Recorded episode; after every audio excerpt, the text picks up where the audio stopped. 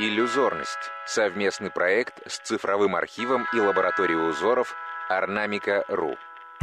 Рассказывает куратор культурных проектов Елизавета Березина. Орнамент 12672. Вышивка подзора. Середина XIX века. Аланецкая губерния.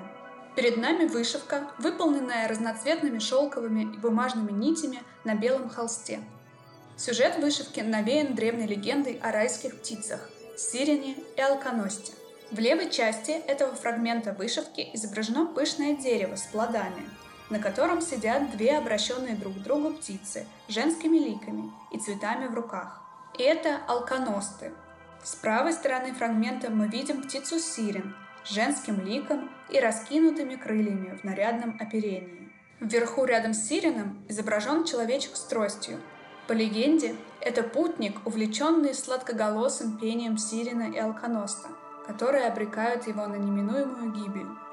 Подобный пересказ легенды на этом подзоре необычен для крестьянской вышивки русского севера. Творческая ассоциация от Дмитрия Шабалина, современного художника.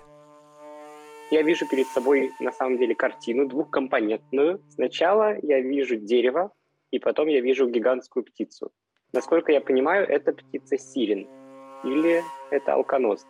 Мне кажется, что это гигантское дерево, на котором тусуются две маленькие птички. Мне кажется, что это детки или подростки.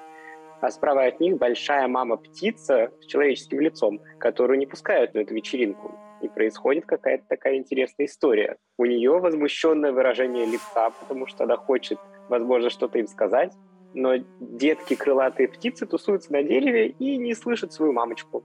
Очень интересный подзор.